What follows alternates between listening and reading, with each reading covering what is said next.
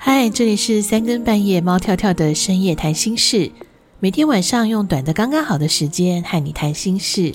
我是从耳朵跳进你心里的 Kate。端午节四天连假开始了，其实前一天白天外出的时候就有发现啊，路上的人车已经少很多了。也许有些人已经开始旅行了吧。我因为正好四天当中的中间两天必须要工作，所以也就没有办法安排任何的旅行，连回家跟家人团聚也没有办法。嗯，不过呢，四天当中有头尾两天的时间可以安排，诶，这样做一个城市小旅行好像还是可以的吼。你认为旅行的意义是什么呢？如果有长长的假期，当然很多人会想，那就来安排一个长长的旅程啊。有异国的风景、美食，还有充满新的体验，再带着满满的收获跟一堆的伴手礼。如果是夏天，那最好晒出一身的古铜，让旅行的印记可以更久一点。嗯，不过 Kate，我心里面的旅行比较无聊。我的旅行不是这样，我不太喜欢很累的那种行程。嗯，比如说那种一。好几天要拉车赶路的那种团体旅行，这是我最最不想参加的。当然，除非是必须要配合公司或团体的旅游，那当然还是会享受其中啦。嗯、如果是我自己安排的旅行啊，嗯，除了交通时刻表以外，通常我是没有太精准的时间安排的。即便我过去在观光单位工作，然后帮很多的长官贵宾安排行程，我自己的行程。却是非常的松散的，嗯，我的行程大部分都是大块大块的定点，甚至是会有一整个下午都待在饭店哦。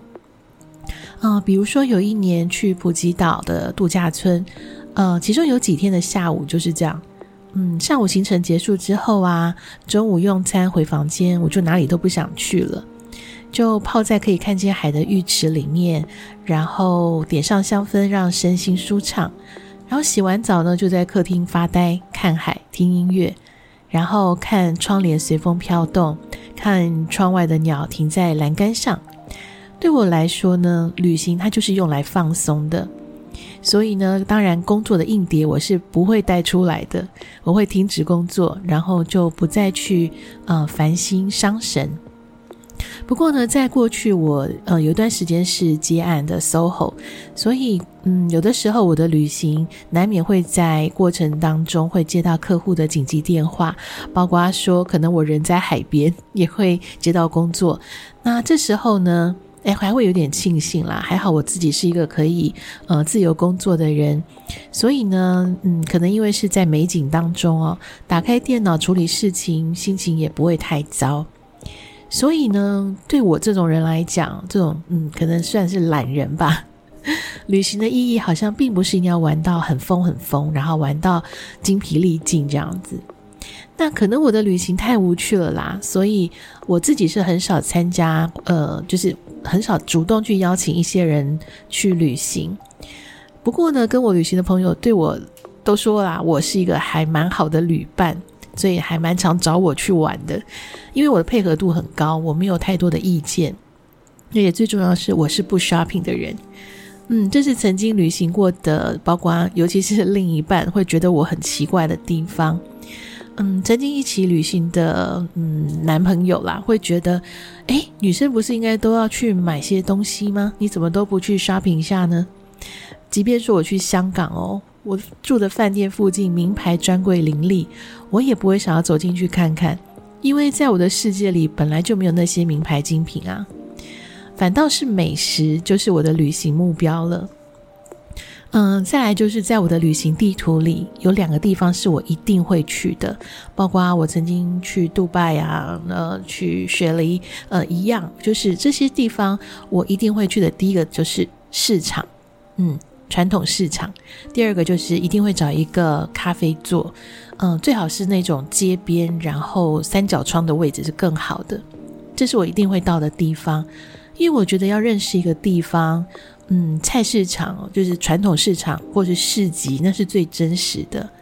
那或者是坐在咖啡座一段时间，看这两个地方的人如何去互动，然后再品尝在地人的餐点。就算这个旅行可能只有几天而已，但是你会很深入的，稍微深入啦，就可以知道说，哦，原来这个城市跟自己居住的城市有什么不同。对我来说，旅行还有一个意义，就是在不同的环境里发现别人，也发现自己。这是一个人旅行的意义。那两个人的旅行呢？刚才我在呃这个就是呃处理一些事情的时候，一边听了其他的 podcast 的节目，其中呢就有一一个节目有提到哦，嗯呃情侣一起去旅行是必要的。旅行几天呢，可以有非常多的时间享受浪漫，好好对话，但是也可能会看清楚一些平时没有发现的哦。好的一面是，哇，原来他这么贴心，这么细心啊！哦，他原来会打呼啊，嗯，不过这音量我可以接受，而且听他打呼我还蛮安心的哦。哦，原来他洗完头发之后这么可爱啊！哇，卸妆素颜也很漂亮啊。不过呢，你一定也听过情侣一起旅行之后回来就分手了。在我所听过的例子里，嗯，真的是还不算不算太少哦。不过呢，以我自己曾经做过观光行销的经验来说，这些问题都不在于行程的安排。就算是没有去旅行，可能这些问题也是会浮现的，只是早晚的问题。比如说生活，还有价值观。在连续几天当中，它就像是压缩一样，一下子就毫无掩饰，也来不及掩饰的就一一展露了。这样好吗？我个人是觉得啦，旅行的意义在这样的情况下其实是有价值的，因为这可以让两个人早一点面对真实。如果彼此够相爱，也许就会觉得嗯，可以接受，可以调整，也会甚至认为这是呃他的可爱的地方吧。但是如果本来就有问题，甚至这一趟旅行其中有一个人是很勉强、很勉强出发的，再加上一些呃过程当中比较难改变的，比如说价值观啦、生活方式等等，就正好让问题一下子全部蹦出来了。这样子好吗？我个人是觉得干脆一点啊，这也是好事啊，至少就不用浪费人生这个长长的旅程，过了几年才发现。连续假期这四天，你有什么安排呢？其实哦，我自己是还蛮常一个人旅行。那曾经有一段时间哦，因为呃那时候还蛮需要一些呃创作灵感的，然后但是生活呢就有一些平凡贫乏。我曾经很 很妙的是用抽那个邮递区号的方式来选择目的地，真的非常随性的旅行。嗯，一个人旅行有的时候是因为自己的选择跟安排，那有的时候呢是不得已的，比如说可能另外一半在忙啊，或者是刚好嗯对方是远距离，呃，这时候的旅行其实我觉得也不会孤单哦，尤其现在有手机了，你随时可以拍照分享，甚至打开镜头同步旅行。就算是分隔地球两端，也可以一同迎接日出，一同欣赏夕阳，甚至共享晚餐哦。节目最后就来听陈绮贞的《我喜欢上你时的内心活动》。嗯，这首歌歌名就是这么长。嗯，这首歌其实蛮接近 Kate 我心里的旅行的模样。旅行呢，也是为了寻找内心想停靠的地方。只要人对了，去哪里都好。这里是三更半夜猫跳跳的深夜谈心事，我是陪你聊聊天，一起寻找旅行意义的 Kate。听完节目就要好好睡觉哦，养足精神再出发。晚安。